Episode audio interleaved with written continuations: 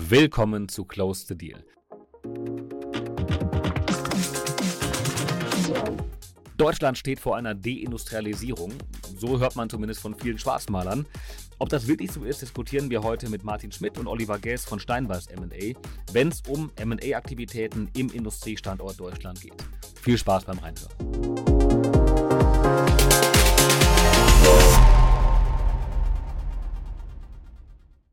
Herzlich willkommen zur 36. Episode von Close the Deal. Wie ihr wisst, spreche ich jeden Freitag mit Persönlichkeiten aus dem MA und Finance Kosmos und wir diskutieren das aktuelle Marktgeschehen, Trends und Wege, um sich noch ein bisschen erfolgreicher aufzustellen. Die deutsche Industrie steht vor einer spannenden Zukunft. Schlagworte wie Automation, KI, IoT, Preventive Maintenance stehen der vermeintlich drohenden Deindustrialisierung gegenüber. Aus dieser Welt sind MA-Deals nicht mehr wegzudenken, sondern sogar noch viel weiter ein unverzichtbares Werkzeug für Unternehmen, um ihre Position zu festigen, Wachstum zu generieren und sich langfristig einen Wettbewerbsvorteil zu verschaffen. Hierbei geht es also nicht nur um die Expansion und Diversifikation, sondern vor allen Dingen auch um den Erwerb neuer Technologien und die Erschließung neuer Märkte. Dieses Zusammenspiel von lokaler Expertise und globaler Reichweite stellt die Unternehmen in der Dachregion vor neue Herausforderungen und bietet zugleich unvergleichliche Chancen. In diesem Kontext wird MA zu einem strategischen Schachzug, der über die zukünftige Richtung und den Erfolg der gesamten deutschen Industrielandschaft entscheiden könnte. Oliver Guess und Martin Schmidt von Steinbeiß MA sind Experten auf diesem Gebiet und damit genau die richtigen Gesprächspartner für den Deep Dive in die Welt der Industrials. Herzlich willkommen zu Close the Deal, lieber Oliver, lieber Martin. Hey, super, dass wir dabei sein können. Danke, Kai. Vielen Dank für die Einladung. Ja, ich äh, freue mich, dass ihr Lust drauf habt und dass ihr mit dabei seid. Wir haben viele spannende Themen vor uns und ähm, steigen gleich ein. Bevor wir einsteigen, für alle Podcast-Hörer, lasst doch sehr gerne direkt ein Abo und eine Bewertung im Podcast-Player eurer Wahl da dann verpasst ihr zukünftig keine Episoden mehr. Und äh, natürlich für uns noch viel schöner, empfiehlt den Podcast weiter an eure Freunde, Arbeitskollegen, Eltern, Geschwister und jeden, der das Thema irgendwie spannend finden könnte. Denn ähm, ich glaube, heute haben wir in der Tat einige spannende Insights dabei, ähm, ähm, die man nicht verpassen sollte. So, legen wir los. Martin, wie bist du in die MA-Welt gekommen? War das schon während des Studiums immer dein Ziel ähm, oder hast du irgendwann einfach die Chance ergriffen, in diesen Markt hineinzukommen? Nee, ich hatte in der Tat einen relativ klaren Fokus, äh, verschiedene Praktikas gemacht und für mich war dann relativ schnell klar, dass genau das MA-Thema das Richtige für mich ist. Äh, ich habe dann nach dem BWL-Studium äh, verschiedene äh, Stationen in der Industrie gehabt, war unter anderem mal im Corporate Development unterwegs äh, bei Volvo in Shanghai in, in China und bin dann aber 2003 ins M&A-Geschäft tatsächlich schon eingestiegen, also jetzt seit 20 Jahren ähm, habe in der Zeit jetzt äh, über 50 Transaktionen tatsächlich begleitet und erfolgreich abgeschlossen und seit 2017 jetzt bei Steinbeiß M&A eben als geschäftsführender Gesellschafter äh, unterwegs und kümmere mich ähm, ja neben noch ausgewählten Projekten eben maßgeblich jetzt über die äh, um die eigene Unternehmensentwicklung. Also dazu würde ich gerne gleich ähm, noch ein bisschen mehr ins Detail gehen. Ähm, und ähm, gerade Steinbeiß gerne. ist ja keine ganz typische Boutique, aber dazu vielleicht ähm, gleich in ein paar ähm, Minuten etwas mehr. Äh, bevor wir darauf eingehen, ähm, Oliver, dein Branchenfokus liegt ganz klar im Bereich Industrials, Automotive. Ähm, woher kommt deine Leidenschaft für diese ähm, Sektoren und, und äh, auch dein Einstieg dann ins MA-Segment innerhalb von den, ähm, den Branchen? Hey Kai, ich war schon immer ähm, unterwegs so an dieser Grenze Tech, Finance, äh, Strategie. Ähm, ich habe mal Physik studiert und Physiker können ja ähm, wie man weiß, so ziemlich alles. Also das sagt man zumindest. Und, äh, Sagen zumindest die Physiker. Genau. und äh, habe dann, hab dann MBA gemacht ähm, und äh, dann ist sehr lange bei Roland Berger gewesen und dann rein ins Corporate Dev ähm, in, äh, in die Konzerne und dort auch dann immer M&A, Business Development, habe Unternehmen geleitet äh, mit 100 Millionen äh, und äh, aufwärts und war dann immer irgendwo unterwegs, habe die Seiten auch gewechselt, aus dem, aus, aus dem Strategie-Funktionalfokus rein in den Leadership äh, auch wieder zurück, habe Integration geleitet, zwei große und ich weiß, kenne quasi Inside Out aus jeder Dimension, äh, was, was M&A ist. Und vor allem, wie wichtig es ist, eigentlich vor dem M&A-Geschäft äh, die Strategie ordentlich gemacht zu haben, ähm, ob dann die Transaktion nämlich auch passt oder nicht passt. Ähm, und, äh, und so war ich eigentlich schon immer die ganze Zeit unterwegs und, und jetzt seit ein paar Jahren auch noch mit einem eigenen Investment-Vehikel, ähm, wo wir dann eben auch gleich noch selbst äh, Skin in the Game reingeben Ähm, also insofern immer in dem Bereich unterwegs gewesen. Was für Arten von Transaktionen schaut ihr euch an äh, mit diesem eigenen Investment Vehicle? In, in, welcher Größenordnung? Ich nehme an, branchenseitig genau in deinen Fokusfeldern, aber was für Targets sind das dann? Komplett immer nur Industrialisierung, Automatisierung. Wir machen kleine Transaktionen mit eigenem Geld, große Transaktionen machen wir Co-Invest mit, ähm, mit großen Private Equities.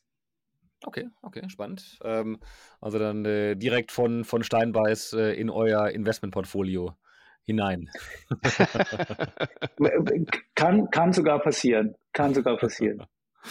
ähm, ja, spannend. Aber, aber ist ja total, total naheliegend. Also, wenn du aus der Branchenexpertise heraus die Branche schon sehr gut einschätzen kannst und da spannende Targets siehst, dass es da verlockend ist, dann auch selbst über ein eigenes Vehikel ähm, einzusteigen. Ähm, ähm, total nachvollziehbar. Martin, hm. wie ist das bei dir? Du bist stark in den Bereichen Distribution, ICT, also im Hightech-Segmenten, aber auch Business Services ähm, zu Hause. Ähm, woher kam dieser Branchenfokus bei dir? Der hat es bei mir tatsächlich über die Jahre entwickelt. Ich hatte jetzt nie so diesen einen Schwerpunkt, auch jetzt nicht von der Ausbildungs- oder Studiumsseite her, sondern äh, am Ende waren es, äh, ich sage mal, persönliche Interessen, die mich in diese Bereiche hineingebracht äh, haben. Und dann habe ich natürlich auch jetzt über die Jahre in diesen verschiedenen Segmenten äh, etliche Transaktionen begleitet, habe daraus sehr viele Erfahrungen eben sammeln können. Und äh, so hat sich bei mir diese Sektorenfokussierung quasi äh, ähm, ausgeprägt oder äh, entwickelt. Okay. Ähm, Lass uns mal ein bisschen über, über Steinbeiß sprechen und ähm, wie Steinbeiß Gerne. aufgebaut ist. Ist ja keine ganz klassische Boutique, so im, im Setup. Und ich glaube, alleine Oliver ist ein ganz gutes Role Model dafür, ähm, äh, für den, ähm, für den Steinbeiß-Berater, hätte ich jetzt schon fast gesagt. Denn äh, du hast ja ähm, alles, aber keine ähm, lehrbuchmäßige ähm, MA-Berater-Historie, sondern viel, viel mehr Industrie und, äh, und, und halt ein für einen MA-Berater eher ungewöhnlichen Weg. Ähm, Martin, mhm. ist das typisch für euch ähm, und, und wie, wie Steinbeiß aufgebaut? Ist eine sehr gute Überleitung und ja, ist typisch für uns. Äh, am Ende des Tages natürlich sind wir äh, eine, eine klassische M&A-Beratung. Wir haben die üblichen Leistungsfelder, wie die meisten äh, M&A-Gesellschaften eben anbieten. Das heißt, wir sind äh, im Unternehmensverkauf unterwegs, sehr viel in der Nachfolgeregelung, ist ja auch noch ein Thema, äh, was vielleicht später ganz interessant ist. Wir sind im Zukauf unterwegs, sehr äh, ausgeprägt auch im Bereich Buy and Build, wo wir wirklich mit Strategen, mit großen oder auch Private Equity Häusern eben ähm, äh, gewisse, auch auf strategischer Basis äh, ähm, äh, Konzepte entwickeln und umsetzen. Wir sind im Bereich Strategy unterwegs, alles mit Transaktionsbezug. Stichwort Fit for Transaction ist hier sicherlich zu nennen. Äh, und wir ähm, sind äh, unterwegs im Bereich Capital Advisory, wo wir eben äh, EK und FK-seitig eben äh, Kapitalbeschaffungen äh, durchführen für Unternehmen oder für Mittelständler. Ähm, dennoch haben wir, ähm, wie soll ich sagen, eine ganz andere DNA wie der klassische M&A-Berater, wie man äh, sicherlich am Oliver sehr gut sehen kann und was auch ganz genau unser Ziel eben immer war, nicht äh, wie die klassische äh, oder wie ein klassischer M&A-Berater zu agieren. Das heißt, ähm, wir haben zum einen einen sehr unternehmerischen Approach, genau eben, was auch Oliver schon gerade beschrieben hat. Äh, das heißt, alle unsere Partner waren äh, in ja, Top-Management-Funktionen, waren teilweise oder sind oftmals noch selbst Unternehmer ähm, was sicherlich eine Besonderheit ist. Zum anderen fahren wir einen extrem senioren Beratungsansatz. Wir versuchen also wirklich auf Augenhöhe mit dem Mittelstand zu agieren. Und äh, aufgrund eben der Erfahrungen und auch, dass unsere Partner extrem tief in die Projekte mit eintauchen, also wirklich im Maschinenraum mitarbeiten, wie man so schön sagt, äh, äh können wir eben auch aufgrund des Backgrounds, was natürlich jeder mitbringt, äh, die äh, Themen, die einen Unternehmer umtreiben, Probleme, Sorgen, die er hat, äh, gewisse Themen, die er erreichen will, die können wir eben extrem gut ähm, nachvollziehen und äh, das kommt in der Beratung jetzt gerade im Mittelstand natürlich extrem gut an. Ähm, dann ist es sicherlich eine Besonderheit, wir sind äh, Teil der Steinbeiß-Gruppe. Äh, vielleicht die die Steinbeiß-Gruppe nicht können, äh, kennen, wir sind, äh, oder die Steinbeiß-Gruppe ist das zweitgrößte Dienstleistungsunternehmen in Europa für, das, äh, für den Bereich äh, Wissens- und Technologietransfer. Kann man so ein bisschen vielleicht mit Fraunhofer vergleichen, aber man kann es auch wieder nicht vergleichen. Aber Fraunhofer ist ein deutlich äh, prominenterer Begriff, sage ich jetzt mal. Äh, Fraunhofer ist aber in der Grundlagenforschung unterwegs und Steinbar ist eben sehr nahe an der Wirtschaft, sehr projektgeschäft orientiert. Und ähm, wir haben eben natürlich durch die, äh, durch die Steinbeiß-Gruppe eine sehr hohe Reputation, gerade im Mittelstand, was uns äh, auch in unseren M&A-Prozessen natürlich sehr stark hilft. Und wir können äh, eben sehr tief gehen, alles was Markt, äh, Branchen und Produktthemen äh, eben angeht und speziell auch da im Technologieumfeld, weil da natürlich Steinbeiß grundlegend herkommt haben wir durch die Gruppe einen enorm tiefen Einblick mhm. und können das natürlich in den Projekten nutzen. Und das gibt uns einen sehr hohen Vertrauensvorschuss, gerade auch das wieder auf den Mittelstand bezogen. Ja, also das, das, das, das glaube ich sofort. Und ähm, du hast es gerade so ein bisschen runtergespielt und gesagt, ähm, Steinbeiß ist vielleicht nicht ganz so bekannt wie Fraunhofer. Ja, vielleicht, aber es ist schon eine sehr starke Marke mit einem sehr hohen Bekanntheitsgrad. Und äh, ja. das kann ich mir sehr gut vorstellen, dass es bei der Mandatsgewinnung durchaus ein, ähm, ein, ein, starker positiver Faktor ist ähm, und, und die Richtig. Marke da, ähm, da zieht. Ähm, wie wird man denn Partner bei, bei Steinbeiß? Ich habe jetzt ein bisschen rausgehört, dass es jetzt keine klassische ähm, Boutiquenstruktur, wo man ähm, in Anführungszeichen Angestellter Berater ist, sondern ähm, es ist eine Partnerschaft, die mhm. anders funktioniert. Ähm, wie wird man Partner und wie, wie, wie, kommt man da rein? Ja, man muss natürlich, äh, äh um also das Handwerkszeug beherrschen. Man muss also natürlich eine gewisse Erfahrung im M&A mitbringen. Äh, ich sage mal aus der Beraterwelt kommend oder aus der Corporate äh, M&A-Welt kommend. Ähm, man braucht das unternehmerische Engagement, weil das ist ein ganz wichtiger Baustein in unserer Partnerschaft und in der Art und Weise, wie wir arbeiten und auch zusammenarbeiten in den Teams. Man braucht ähm, eine gewisse Hands-on-Mentalität, äh, weil wir eben extrem flache, äh, flache Hierarchien haben und wie ich schon sagte, die Partner ja äh, sehr tief auch in die Projekte involviert sind. Äh, und am Ende ist ähm, der Spaß ein wichtiger Faktor. Wir haben auch äh, alle Partner, die äh, mit uns zusammenarbeiten.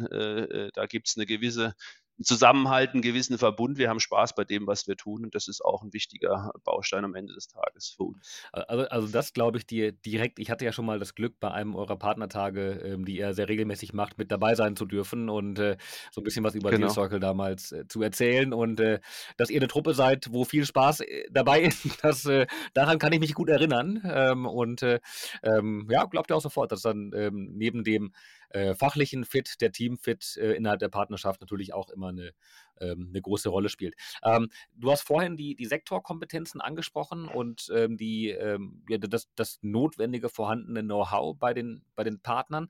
Ähm, Mhm. Habt ihr da besondere Sektorschwerpunkte oder vielleicht sogar noch weiter? Macht ihr auch gewisse Abgrenzungen, dass wenn sich ein neuer Partner äh, in Anführungszeichen bewirbt und bei euch mit dabei sein möchte, dass ihr sagt, naja, das Thema in den Sektor haben wir eigentlich bereits äh, mehrfach abgedeckt, da brauchen wir jetzt nicht noch weitere Expertise. Ähm, wie seid ihr da aufgestellt? Wir, wir, sind als Gesellschaft relativ generalistisch unterwegs tatsächlich, aufgrund der Anzahl der Partner, die wir mittlerweile im Unternehmen haben. Und jeder Partner hat wie der Oliver in der, im Industrial oder im, äh, in der Automation unterwegs ist, so haben alle Partner ihre, ich sage jetzt mal eins, zwei, drei äh, Schwerpunktbranchen oder Themen, wo sie zu Hause sind. Und über diese Vielfalt decken wir eben nahezu fast alle Branchen ab, was grundlegend, wie gesagt, aus Gesellschaftssicht natürlich sehr gut ist.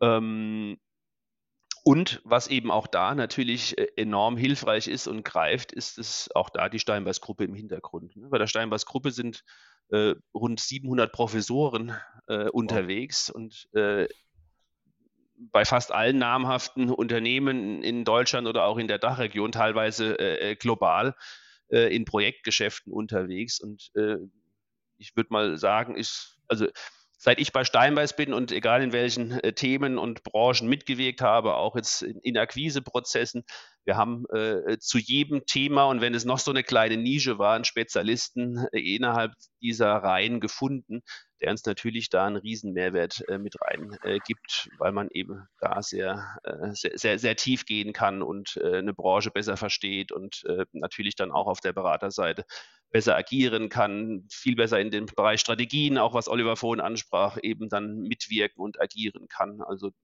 dieses Gesamtpaket macht eben ja diese Sektorkompetenz bei uns aus. Und, wir kommen halt auch immer ein bisschen mit Rückenwind an, ähm, weil wir eben so bekannt sind. Ja, also es passiert uns oft, also gerade wenn wir auf einem auf einer auf einer Buy-Side unterwegs sind, äh, dass wir die Antwort kriegen, hey, normalerweise antworten wir nicht auf so ein Schreiben, äh, aber weil Steinbeiß ist, machen wir das, weil wir waren an der Hochschule oder wir haben eine gute. Erfahrung mhm. mit euch gemacht.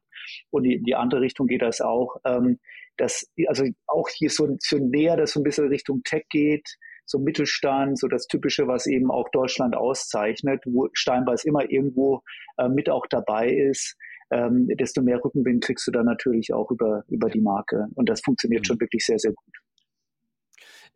Wie kam es denn dazu, dass ähm, aus, dem, ähm, aus der Steinbeiß-Organisation heraus ähm, das, ähm, ähm, das Thema Corporate Finance M&A mit initiiert wurde? Äh, Gibt es das schon historisch schon immer oder war das eine neue Initiative, die ihr vor einigen Jahren ähm, rausgelöst habt, ergriffen habt?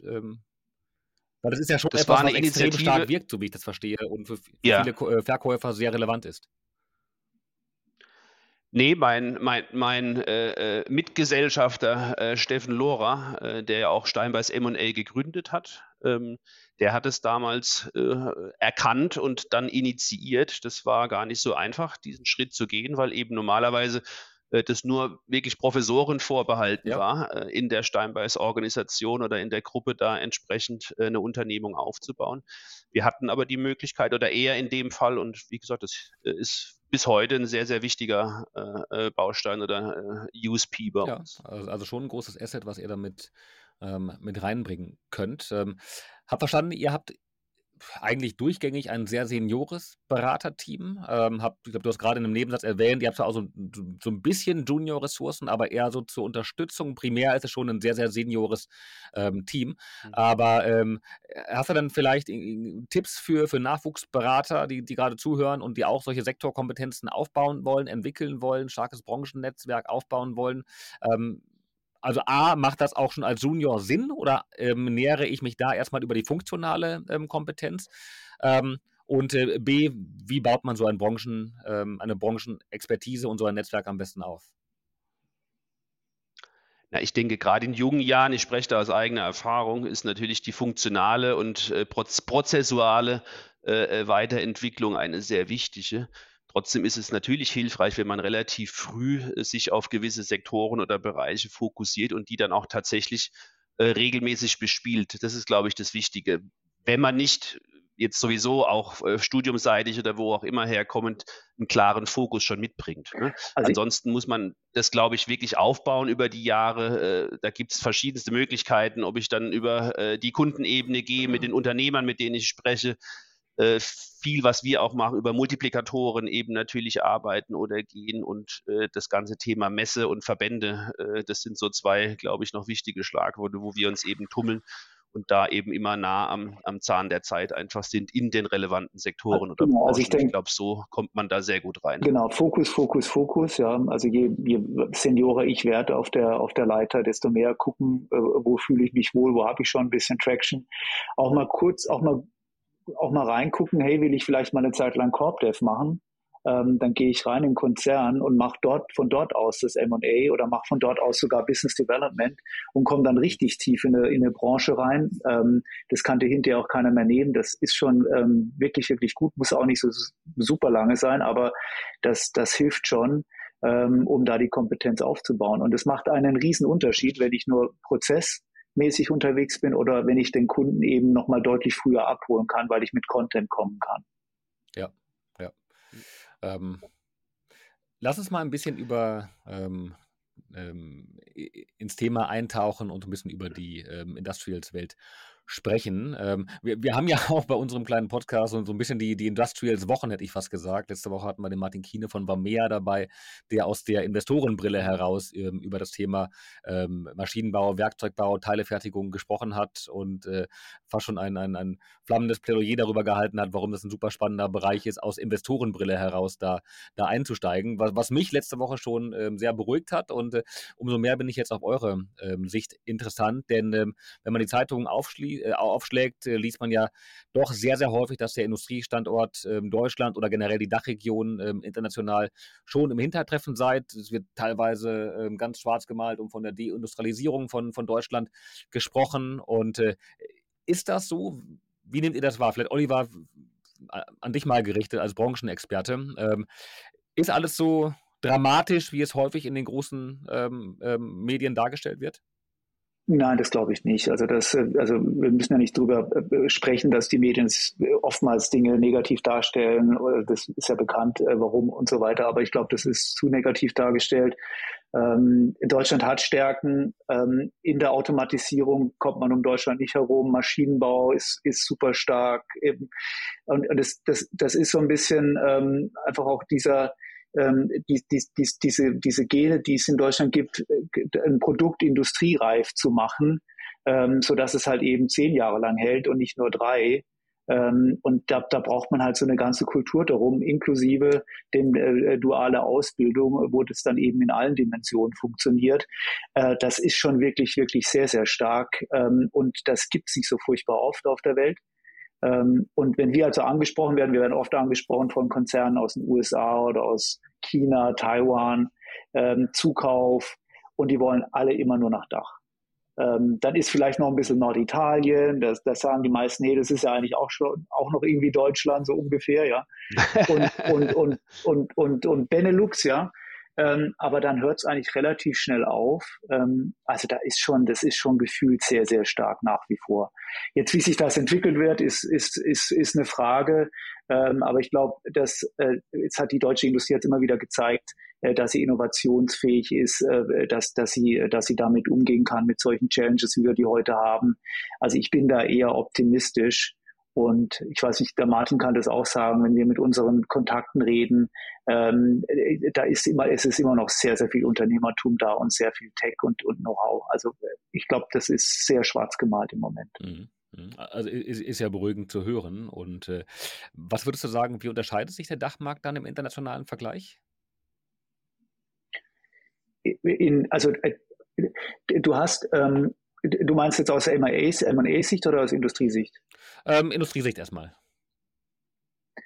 Ähm, also äh, Dach ist immer, wie gesagt, Dach ist immer dann gut, wenn es um Produkte geht, die industriefähig sind und die lange halten müssen.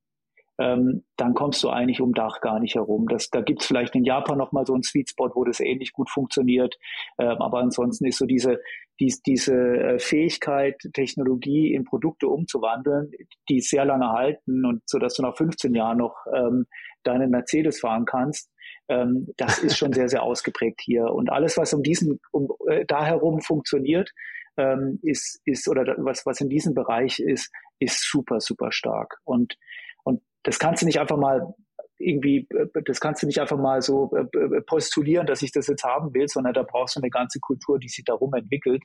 Ähm, und deswegen habe ich da eigentlich ein bisschen weniger, mache ich mir da weniger Gedanken. Das ist einfach so stark verankert. Das ähm, wie gesagt, ist, ist beruhigend, auch wenn, ähm, so wie man liest oder wahrnimmt, die Politik, Politik ja einiges tut, um es dem Industriestandort Deutschland zu erschweren oder zumindest ähm, äh, gerade in den letzten ein, zwei Jahren die, die explodierenden Energiepreise, das natürlich für einige Branchen, nehme ich an, ähm, erschwert haben in mhm. Deutschland. Energieintensive Branchen ist ein Problem, klar. Ja. Das wird natürlich, das wird schwierig sein, ähm, aber äh, viele Branchen sind da nicht so intensiv, äh, energieintensiv. Also da, ich, bin ich da etwas ähm, entspannter. Ja, ja, ja da, da, zählt dann vielleicht eher das Thema ähm, Fachkräftemangel oder generell Arbeitskräftemangel, was sich ja mittlerweile durchzieht. Und du, du hast vorhin die duale Ausbildung angesprochen. In der Tat, äh, für die uns die ganze Welt beneidet, aber die in Deutschland irgendwie so gefühlt keiner mehr möchte und jeder möchte studieren und, und äh, nicht unbedingt eine duale Ausbildung machen oder halt eine, eine, eine ähm, betriebliche Ausbildung machen.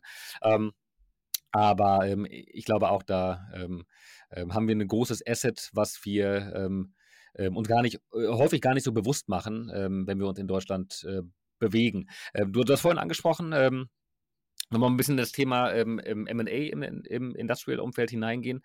Ähm, das Thema internationaler Vergleich und ähm, ich glaube, Martin, du hast es eingangs gesagt, dass ihr ähm, als Berater auch häufig auf der Käuferseite ähm, unterwegs seid, also nicht nur auf der Verkäuferseite natürlich, aber häufig auch ähm, aus der, auf der Käuferseite und äh, ähm, so wie ich es verstanden habe aus unserem Vorgespräch, da auch regelmäßig ähm, Käufer aus den USA oder auch aus Asien mit begleitet.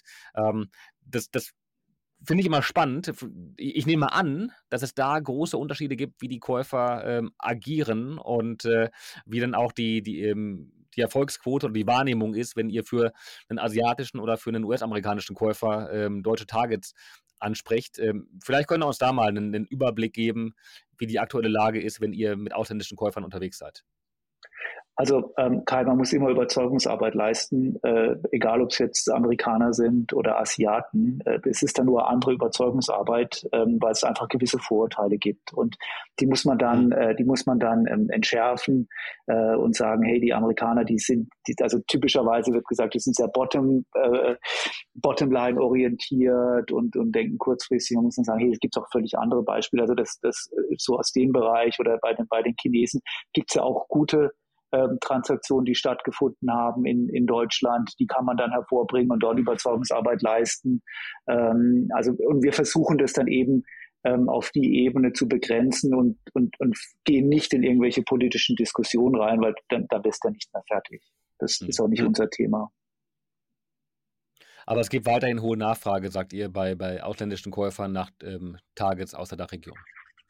Ja, auf jeden Fall. Also wir, ähm, wir, wir sind jetzt gerade mitten in einem Prozess, was wir kurz nach vor dem Landen bringen. Da sind wir, glaube ich, gefühlt, ähm, also im Verkaufsprozess haben wir 90 Prozent international angesprochen, ähm, sehr stark in die USA, sehr stark China, Japan, ähm, äh, Taiwan war viel dabei. Ähm, und, das, und, und genau in diesem Bereich Automatisierung. Ähm, und das ist eine, da ist eine extrem hohe Nachfrage, weil das, das gibt's nicht sehr oft auf der Welt. Okay. Ähm, man mhm. kann vielleicht schon sagen, ähm, wenn ich die ganzen äh, geopolitischen oder auch wirtschaftlichen Themen oder Krisen in Anführungszeichen mal mir anschaue, dass es sicherlich äh, an der einen oder anderen Stelle so eine gewisse Verunsicherung doch äh, auch dann natürlich äh, im MA-Umfeld äh, äh, gibt. Aber ähm, genau das, was Oliver sagte, der Standort äh, Dachregion und dort auch diese Tech-Spezialisten, die sind äh, nach wie vor sehr hoch im Kurs. Also du musst ja auch mal, bei ausländischen Investoren gefragt. Schau dir doch mal eine ASML-Maschine an. Also das sind die Maschinen, die Halbleiter produzieren. Die, die Kerntechnologie von ASML kommt von Trumpf, kommt von Zeiss und kommt von Heidenheim. Mhm. Ähm, ohne die läuft keine einzige Maschine. Das sind alles deutsche Firmen. Also die, die, das Kern-Know-how, äh, klar, hat ASML Know-how, aber so diese Kerntechnologie, ähm, die Linsen oder in dem Fall den Spiegel, ähm, äh, die, die, die Laser, äh, die Zinntropfen, die dort in den, in den neuen Maschinen drin sind, die, die, die, die Measurement Systems, ist alles deutsche Technologie. Also das ist schon richtig gut, äh, was, was, hier, was hier entsteht. Oder jetzt äh, letzte Woche wurde, wurde Franka Emika ähm, äh, verkauft. Da, da gab es ein bisschen Hype drum um, um, um diesen Roboterhersteller ähm, als, als äh, Ausgründung von der TU München. Ähm, da waren ja auch ganz viele hinterher. Ähm, und also da sieht man auch, wie attraktiv äh, die, die deutsche Tech ist. Ja, oder wenn du dir Machine Vision anschaust, kommt alles aus Deutschland, die Technologie. Ähm, Avatare, das sitzt, das sitzt in der, an der TU München und in, an der ETH Zürich. Und in Tübingen, das, das, da ist das Mecker für Avatare. Das ist also bei Meta werden die Leute von dort eingekauft. Also da ist schon extrem viel Know-how vorhanden. Hm beruhigend. Ähm, ähm, hat er gerade schon gesagt, wir haben, wir haben aktuell die, ähm, ähm die Industrials-Wochen und äh, auch passend dazu, ich hatte vor einigen Wochen äh, PwC mit, im, äh, mit, mit zu Gast, nicht auf der Beraterseite, sondern auch auf der Investorenseite. Ähm, ich weiß nicht, ob euch das bewusst war, ich wusste das bis dahin nicht, dass PwC einen eigenen, ähm, ein eigenes Investment-Vehikel hat, nicht als Corporate VC, sondern wirklich als Industrial Tech Investor, was ich super spannend mhm. fand. Und wenn ich es richtig in Erinnerung habe, gab es dabei aber auch ein Key Takeaway, dass ähm, viele Investoren innerhalb der Dachregion vielleicht nicht so ähm, investitionsfreudig sind bei Industrial Tech ähm, äh, Venture Vorhaben und ähm, das dann auch mit ein Grund war, warum PwC diesen Fonds da ähm, äh, mit ins Leben gerufen hat. Ich fand es so interessant, weil ähm, ich neulich eine Studie gesehen habe, wo das Land Baden-Württemberg ähm, als weltweit führender Industrie Standort, ähm, ich glaube, irgendwie Platz drei hinter Massachusetts und äh, Kalifornien ähm, aufgeführt wurde. Ähm, und äh, trotzdem auf der anderen Seite anscheinend, ähm, dass, ähm, ähm, dass das, das Finanzierungsumfeld für Technologie, für, für VC-Vorhaben im Industrials-Bereich in Deutschland äh, ein schwieriges ist. also, also, genau, das war die, wie passt die das zusammen? Das nur, Genau, also ich glaube, das eine ist das Thema Innovation. Das ist, da ist, da ist also genau diese Studie von der IDW, äh, die rauskam, ähm, Baden-Württemberg Nummer drei, ich glaube dann Berlin war da irgendwie Nummer Nummer sieben und ba Bayern ganz vorne. Mhm. Also es gibt so ein paar ja, Sweet Spots. Ähm, und ähm, wo man sieht, dass, dass diese, äh, die, also äh, die, diese Verzahnung aus Industrie und Forschung und Universitäten und duales Ausbildungssystem, das bringt richtig, äh, richtig schöne Entwicklung voran. Industrial Tech VC ist ein anderes Thema. Mhm. Ähm, Industrial Tech ähm, ist, ist schwierig mit VCs zu machen, weil mindestens die halbe Miete ist der Marktzugang. Und der, der ist, das ist halt im Industriebereich sehr konservativ. Und äh, was oftmals gut gelingt, ist irgendwie ähm, ein Produkt zu entwickeln, ähm, das bis, bis der Tech-Stack steht. Ähm, und dann, da, da ist dann auch ein gewisse, hat man auch einen Vorsprung, zwei, drei Jahre zu den, zu den Incumbents. Wenn es dann aber darum geht, ähm, die, die Business Development zu machen, dann verliere ich die PS auf der Straße, weil das, das aufzubauen, äh, überleg dir mal, wie lange das dauert, bis du so eine Reichweite hast, hast wie ein Trumpf oder wie ein, wie ein Siemens oder wie ein Rockwell oder wie die, wie die ganzen Typen heißen. Und das ist eigentlich, das ist jetzt gerade speziell im Industrial Tech, äh, das ist da eine große Herausforderung. Und dann natürlich auch, dass immer Hardware ist, ja, Hardware zu finanzieren als VC, das ist immer schwierig. Das dauert lang, da hast du Entwicklungsrisiken, ähm, das skaliert unter Umständen nicht so richtig toll, die Crossmarge ist nicht so wie bei Software. Ja. Also du hast so ein bisschen Gegenwind, Kai, ähm, wenn du das Industrial, wenn du Industrial Tech VC anschaust, ähm, was, was einfach eminent am, am, am Produkt und, und an, an, an, dem, an der Industrie liegt. Und gibt es denn für die, ähm, also für die Technologievorhaben, die dann gefördert werden, gibt es dafür M&A-seitig eine Abnehmerschaft eben im deutschen Mittelstand oder auf deutscher Konzernebene? Also ist das etwas, das äh, ähm, die, die Corporate M&A-Abteilungen auf dem Schirm haben und dann auch durch M&A sich ja, ja. Mass okay, äh, massiv dann weiterentwickeln das, das? Gibt, ja.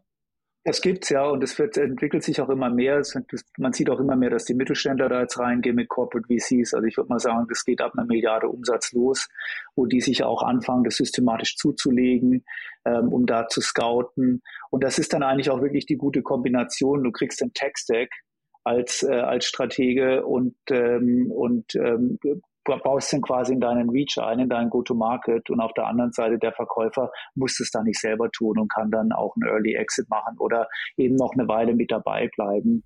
Ähm, mhm. diese Spielarten gibt es beide und die funktionieren gut und, und die sieht man auch öfter. Ja. Okay.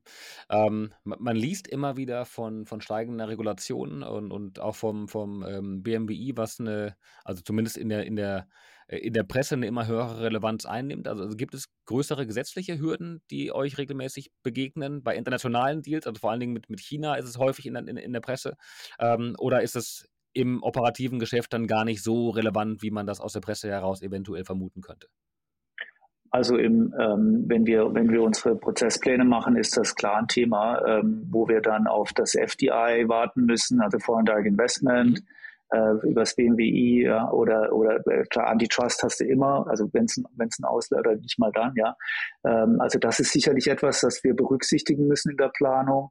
Ähm, wenn's, wenn wenn ein Chinese kauft, muss auch berücksichtigen, dass sie ihr Geld rauskriegen müssen aus China. Das dauert auch eine Zeit.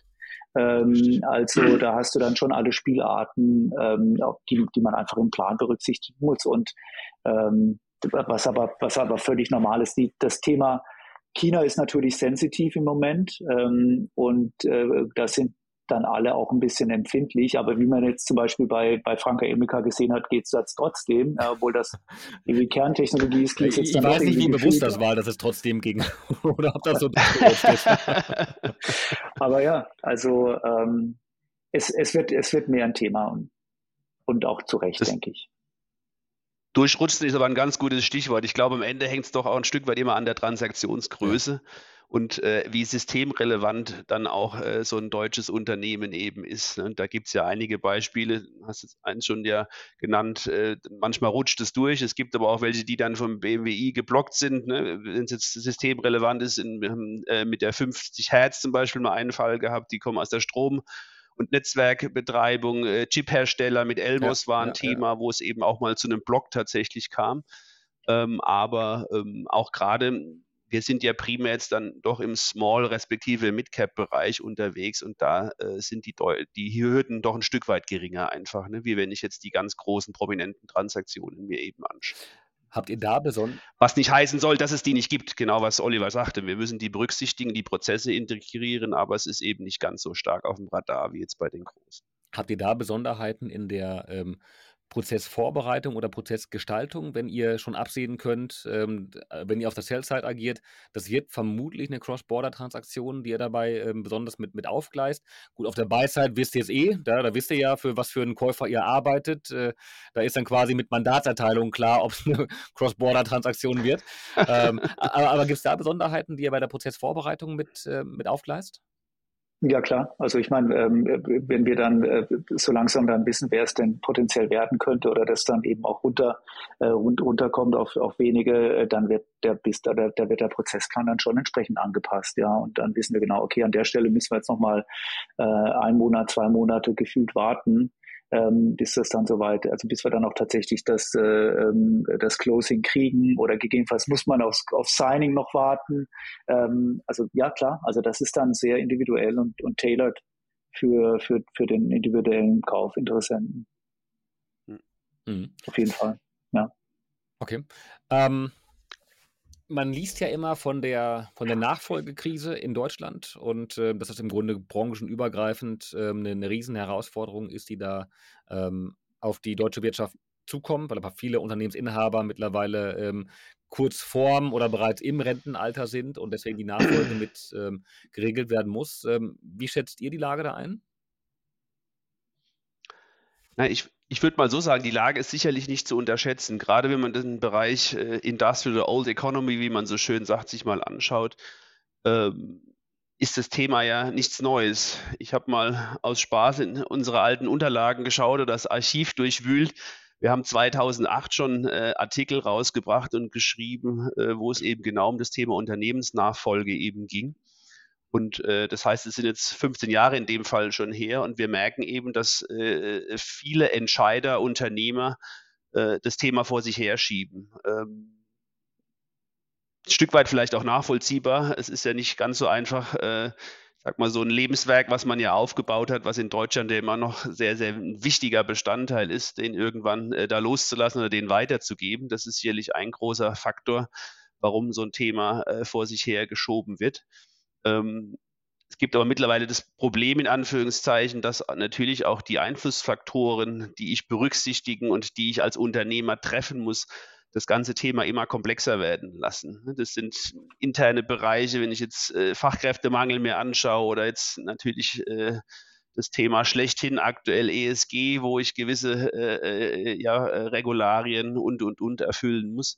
Und äh, auch die Beeinflussung extern ist für einen Unternehmer immer schwerer steuerbar. Das sind äh, Krisen, die da draußen sind, Inflation, die Energiekrise, die herrscht, Sachen, die ich nicht mehr beeinflussen kann. Und deswegen ist natürlich diese Entscheidung und dann auch den passenden Weg zu finden, ist immer schwieriger und wird immer komplexer. Und äh, noch dazu kommt, äh, früher war das ja mehr oder weniger gang und gäbe, dass eben irgendwann äh, die zweite oder die nächste Generation, die Kinder das äh, Geschäft übernommen haben. Da hat sich aber auch eben einfach über die Jahre sehr viel getan und viele, äh, ich sag mal, frech wollen sich das gar nicht mehr antun, äh, was die Eltern oder der Vater da vielleicht aufgebaut oder gemacht hat. Und von daher ähm, ist es gibt es enorm viele, das weißt du äh, selbst am besten, enorm viele Nachfolgen zu regeln. Und äh, man muss eben schauen, dass man es versucht, rechtzeitig äh, äh, in die Umsetzung zu kommen, bevor es dann irgendwann kippt äh, und äh, vor allem auch versucht, in einen strukturierten Nachfolgeprozess zu kommen, um dann die richtige Entscheidung treffen zu können. Das kann dann zum einen natürlich äh, M&A sein, also der Verkauf des Unternehmens, aber es gibt ja auch noch andere Möglichkeiten, doch die interne Lösung zu finden, äh, MBA, MBO-Themen oder solche Sachen, die man da entsprechend dann eben finden kann. Also von daher gibt es da viel zu tun. Wir sehen auch immer, also ich denke, aber gerade so seit ein paar Jahren äh, stelle ich fest, dass das ein bisschen vernünftiger mit umgegangen wird.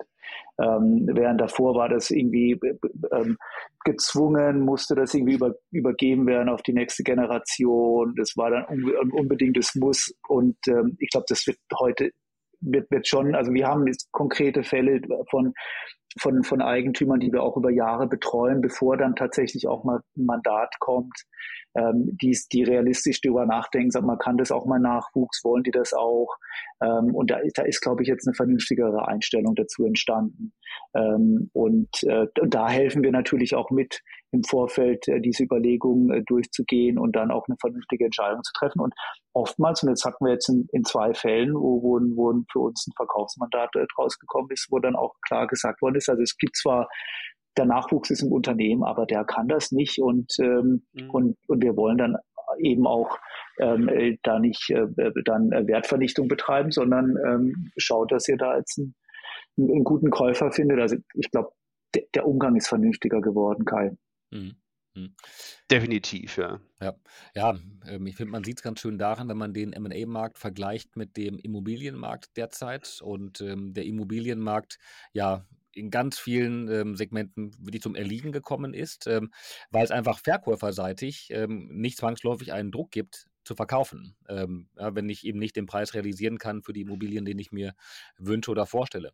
Und bei der Unternehmensnachfolge, beim Unternehmensverkauf ist es eben eine andere Art von Druck, wenn man zeitlich bedingt oder vielleicht gesundheitlich bedingt ähm, ähm, die Nachfolge regeln muss und eben nicht mehr ähm, noch fünf Jahre warten kann oder noch länger warten kann ähm, und dann auch trotzdem keine Transparenz darüber hat, welche Krisen auf dem Weg bis dahin dann noch wieder entstehen. Und äh, im Ergebnis sehen wir es zumindest aus, aus unserer Perspektive heraus ähm, derzeit sehr schön, dass wir einfach ein absolutes Käufermarktumfeld haben. Ähm, es gibt weiterhin sehr, sehr viele Transaktionen im Markt. Und ähm, ähm, das Bewertungsumfeld ist aber deutlich runtergekommen und ähm, es einfach weniger Kaufinteressenten gibt. Und die Kaufinteressenten, die im Rennen sind, können ein Stück weit stärker die Konditionen mit vorgeben, wenn man das mal vergleicht ähm, ähm, zu den vorherigen Jahren. Also die, die Verhandlungsmacht hat sich meines Erachtens deutlich Richtung Käufer ähm, verschoben, was ja ein Indiz dafür ist, ähm, dass die Verkäuferseite einfach in den Markt gehen muss mit dem Verkauf. Und äh, mhm. das wird, glaube ich, in den nächsten Jahren ähm, nicht, nicht weniger werden. Und Martin, du hast vollkommen richtig gesagt, das Thema ähm, ähm, Unternehmensnachfolge und Nachfolgewelle, das, das, ist kein Neues und das wird seit Jahren schon diskutiert und ich, ich, streite mich auch immer ganz gerne zu dem Thema Nachfolgewelle ist eine, eine alte Kamelle, das, das, hören wir seit Jahren und äh, dennoch, ich glaube, wir sind da aktuell wirklich mittendrin und ähm, das wird in ja. den nächsten Jahren noch deutlich mehr und das ist der Grund, ähm, warum im Moment die meisten M&A-Berater sehr, sehr gut zu tun haben, vor allen Dingen im Small Cap und im unteren Mid Cap Segment, weil es einfach so viele Unternehmen gibt, die zeitlich bedingt ihre Nachfolge regeln müssen. Ja, so ist Wir sehen es bei uns auch, wenn man die Verhältnisse sich immer anschaut. Das ist ein Stück weit immer äh, konjunkturell auch bedingt, wie jetzt bei uns das Verhältnis zwischen jetzt klassisch Buy- und Sell-Side-Mandaten eben ist. Wir haben, ich sag mal, seit Mitte letzten Jahres einen deutlichen Anstieg der Verkaufsmandate, auch bei uns jetzt im, im Unternehmen. Das spiegelt das ja genau wider. Das sind zum Teil eben viele, die jetzt endlich äh, verstanden haben, mal böse gesprochen, dass es Zeit ist oder dass ich es regeln muss. Ja äh, viele, die es aber jetzt auch proaktiv angehen, ähm, auch aufgrund der äußeren Umstände, wo wir jetzt oft auch von Unternehmern wieder hören, es gibt so viele Themen, die wir auch jetzt als Unternehmer im klassischen Unternehmertum gar nicht mehr beeinflussen können. Es Lieferketten-Thematiken oder auch andere externe Beeinflussungen, die wir eben gerade schon mal äh, durchgesprochen ja. haben und man eben äh, versucht, äh, auch im, im, Sinne des Unternehmens einen, einen, einen, starken Partner zu finden, der das dann im, im, eigenen Sinne auch entsprechend vorantreiben und vielleicht anders auch vorantreiben kann, wie man das aus eigenen Mitteln eben könnte. Und von daher gibt es da einen, einen, Wandel und eine, und eine Veränderung, die aber auch gut und hilfreich ist. Ja. Ähm so, ihr habt mich schon ein bisschen beruhigt. Ähm, also das Thema der Schwarzmalerei, die Industrialisierung, ähm, da habe ich jetzt keine Sorge mehr nach unserem Gespräch. Aber ähm, was natürlich schon, das haben wir gerade einmal kurz angesprochen, das Thema Fachkräftemangel, Arbeitskräftemangel ist etwas, was ähm, sich, glaube ich, in allen Branchen durchzieht und auch ähm, um ähm, den Industrials-Bereich keinen kein, kein, kein Halt macht. Ähm, auf der anderen Seite haben wir natürlich viele Effizienzgewinne durch, höheren, durch einen höheren Automationsgrad, durch immer mehr künstliche Intelligenz, was, glaube ich, mehr als nur ein Buzzword ist, sondern ja teilweise durch echte Anwendungen mittlerweile ähm, Einzug ähm, hält. Oliver, du bist da, glaube ich, der, der, der Experte. Hol uns mal ab. Also wird durch Automation der Fachkräftemangel ähm, aufgehoben? Brauchen wir uns da auch keine Sorgen mehr zu machen? Was sind so die technologischen Trends, die sich aktuell durch die Branchen durchziehen? Ähm, gib uns mal einen Überblick. Also ähm, ob sich jetzt genau aus, ähm, ausgleicht, das kann ich dir nicht sagen, Kai. Ähm, aber ich glaube, es ist auf jeden Fall, ähm, gibt es guten Rückenwind. Ähm, also äh, gerade die Themen, die du genannt hast, KI. Ähm, wir alle waren schon auf ChatGPT und haben gesehen, wie mächtig das ist. Und das ist der erste Beginn, ja, bis dahin, dass Code geschrieben werden kann. Also das ist schon, das ist schon richtig powerful und ähm, Im Moment ist es ja eigentlich nur so ein bisschen Co-Piloting, äh, was da passiert. Ja, aber in dem Moment, äh, wenn, wenn KI beginnt, ganze Workflows ab, ab, äh, abbilden zu können, ähm, dann ist das, dann, dann ähm, ist das richtig super, ja, weil dann kannst du dann auch tatsächliche Positionen damit ersetzen. Heute ist ja eher noch ein bisschen Rumspielerei. Ähm, hm. auch die Automatisierung, ähm, also die Anzahl der Sensoren, die wächst. Wenn du ein neues Auto kaufst, siehst du es ja selber, wie viele Sensoren da drin sind. Und das ist jetzt auch, auch von der ähm, von der Tech her funktioniert das plötzlich, auch IoT funktioniert plötzlich, aber die Tech so billig geworden ist, die Edge-Computer sind günstig, die Bandbreite ist da, um die Informationen äh, äh, rüberzubringen. Ähm, das, ähm, also das wird, das kommt langsam, wie, wie immer diese, diese Themen, aber wenn die da mal kommen, dann werden die richtig mächtig werden. Also da, da denke ich schon. Ähm, Im Moment ist schon noch verdient noch keiner so richtig Geld mit, also gerade mit so mit so IoT und äh, Themen, aber das wird äh, das wird massiv kommen auch additive Fertigung. Da gibt es jetzt auch erste Anbieter, das kommt aus dem Pilotstatus raus. Früher wurden da nur mal irgendwelche ähm, irgendwelche äh, Testprodukte äh, dort gedruckt. Heute kriegst du schon Massenprodukte und die sind Kost, äh, von, von der Kostseite her wettbewerbsfähig. Also auch da wird, wird sehr viel Rückenwind kommen. Ähm, da, also da, da, bin ich, da bin ich sehr, sehr bullisch. Martin, ähm, KI ist ein Stichwort. Ähm, ich höre immer wieder, ähm, KI im, MA-Prozess ähm, wird in Zukunft eine Riesenrolle spielen, spielt aktuell aber noch keine große Rolle. Wie ist das bei euch? Also die Frage stelle ich immer ganz gerne. Also welche technologischen Tools, vielleicht sogar welche KI-nahen Anwendungen setzt ihr bei euren MA-Prozessen ein?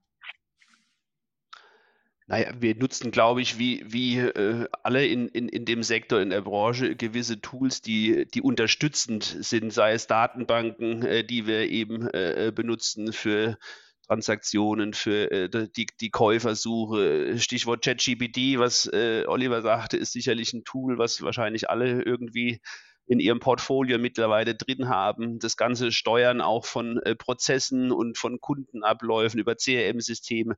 Also wir versuchen nochmal, wie wahrscheinlich alle, äh, einen MA-Prozess oder unsere Arbeitsweisen zu digitalisieren, mit unterstützenden Tools zu optimieren. Am Ende des Tages bleibt es aus meiner Sicht ein, People's Business. Das wissen wir, glaube ich, alle. Und das ist enorm wichtig, auch da äh, eben entsprechend voranzugehen. Und den, im persönlichen Gespräch, im persönlichen Kontakt werden äh, Deals entschieden, äh, besprochen und am Ende dann auch gesigned ja. und geclosed teile ich, ist, glaube ich, eine, eine gute Möglichkeit, um einen Effizienzgewinn zu erzeugen bei den Transaktionen und mhm. äh, repetitive genau. Aufgaben oder Aufgaben, wo man große Datenmengen bewegen muss, ähm, schneller zu erledigen mhm. ähm, und dadurch wahrscheinlich ein hybrider Ansatz, ähm, der den erfahrenen Berater unterstützt, ist vermutlich der ähm, derzeit sinnvollste. Was in 10, 15 Jahren passiert, keine Ahnung. Äh, aber das wissen wir, glaube ich, bei, bei, ja. bei, bei keinen KI-Anwendungen, weil die Entwicklung einfach so schnell vorwärts geht. Ähm, aber äh, derzeit teile ich das aktuell total. Sowohl im MA-Prozess als auch wahrscheinlich im Bereich ähm, der, der, der, der Fertigung ist natürlich das Thema Datenschutz ähm, wahnsinnig wichtig, vor allem wenn es eben um Cloud-Anwendungen geht. Ich hatte das neulich mit einem MA-Berater, der meinte, nee, ChatGPT nutzt er nicht, weil dann muss er ja ähm, vertrauliche Informationen ähm, bei ChatGPT eingeben und deswegen ähm, geht auch allein das ja schon mit dem Datenschutz ähm, nicht. Ich würde jetzt nicht auf ChatGPT sprechen wollen und auch nicht mehr über den MA-Prozess, aber Oliver, wie ist das im, in Bezug bei eben bei, bei, den, bei den Fertigungsprozessen, wo eben Cloud-Lösungen eingesetzt werden, gibt es da eine, eine, größere Problematik mit dem, mit dem Datenschutz und dem, dem, dem Transferieren der, der Daten? Ja, da sprichst du schon ein, ein, großes Thema an. Also einer der Hemmschuhe, warum das nicht so richtig fliegt, ist genau äh, das Thema Datenschutz. Ähm, also viele Fertigungsunternehmen, da ist das Kern-Know-how, es ist Prozess-Know-how. Wie lange muss ich irgend, irgendein Produkt hier bearbeiten, dort bearbeiten? Ähm, und äh, wenn ich das dann über die Cloud, ähm, wenn, wenn diese Information in die Cloud geht und ich nicht mehr genau weiß, wo die Information liegt, dann habe ich da ganz große Bauchschmerzen. Und es liegt auch ein Stück daran, ähm, ich weiß nicht, ob du schon mal gehört hast, es gibt den US Cloud Act, der stellt ein großes Hindernis dar. Der ist 2018 äh, von in, in den USA gekommen und der verpflichtet amerikanische Internetfirmen, Daten herauszugeben, auch selbst wenn der Server überhaupt nicht in den USA steht. Und das ist natürlich ein echtes Ding. Ähm, da hat dann Europa auch mal versucht, dagegen zu halten. Da gab es eine, eine, eine Cloud-Lösung Gaia X, die hat aber auch nicht funktioniert, weil da irgendwann mal Microsoft, Google und Amazon Mitglieder geworden sind. macht dann auch keinen Sinn mehr. Aber es gibt jetzt so langsam Anfänge, wo du so, so dezentrale und private Clouds hast, die dann auch mit entsprechender ähm, Verschlüsselungstechnologie agieren, äh, wo du auch tatsächlich im Besitz deiner Daten bist. Da läuft die Cloud auf deinen Linux-Anwendungen. Mhm. Äh, die ist komplett dezentral und da kannst du sicher sein, dass mhm. die nirgendwo läuft und die ist auch nicht greifbar. Ähm, da gibt's Anwendungen und da gibt's auch erste Firmen, die sowas, die sowas machen. Da bin ich zufällig im Verwaltungsrat von einer, deswegen weiß ich das genau. Ähm, und da äh, sind wir nächste Woche auf der SPS. SPS ist die Leitmesse für die Automatisierung und da stellen wir das aus. Ähm, da wird was kommen in die Richtung äh, und dann wird es auch funktionieren, wenn diese, ähm, wenn das Privacy ähm, äh, gewährleistet werden kann. Okay.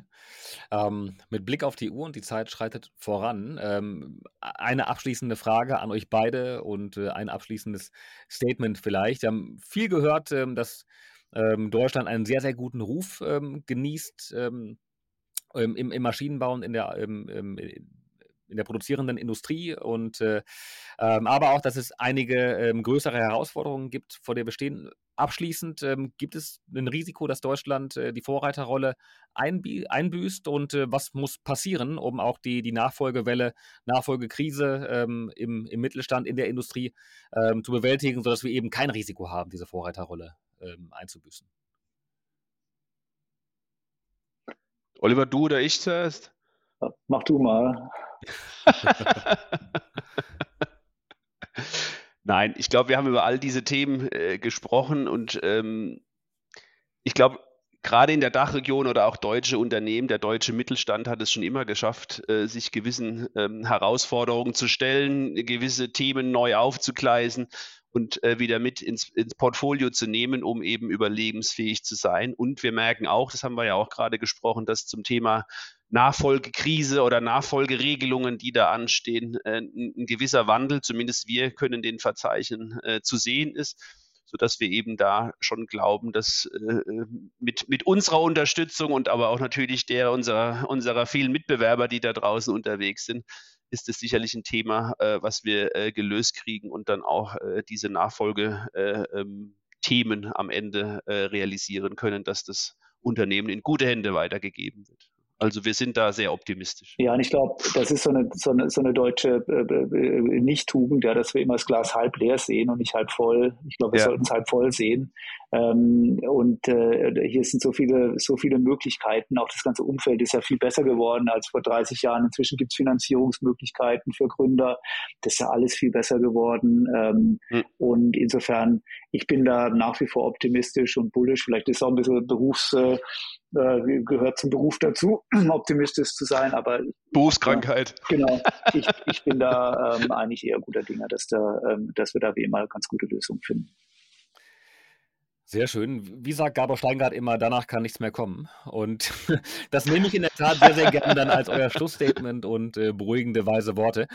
Oliver Martin, vielen Dank für eure Zeit, für den Deep Dive in die deutsche Industrie. Hat Spaß gemacht und ich habe einiges äh, Spannendes mitgenommen.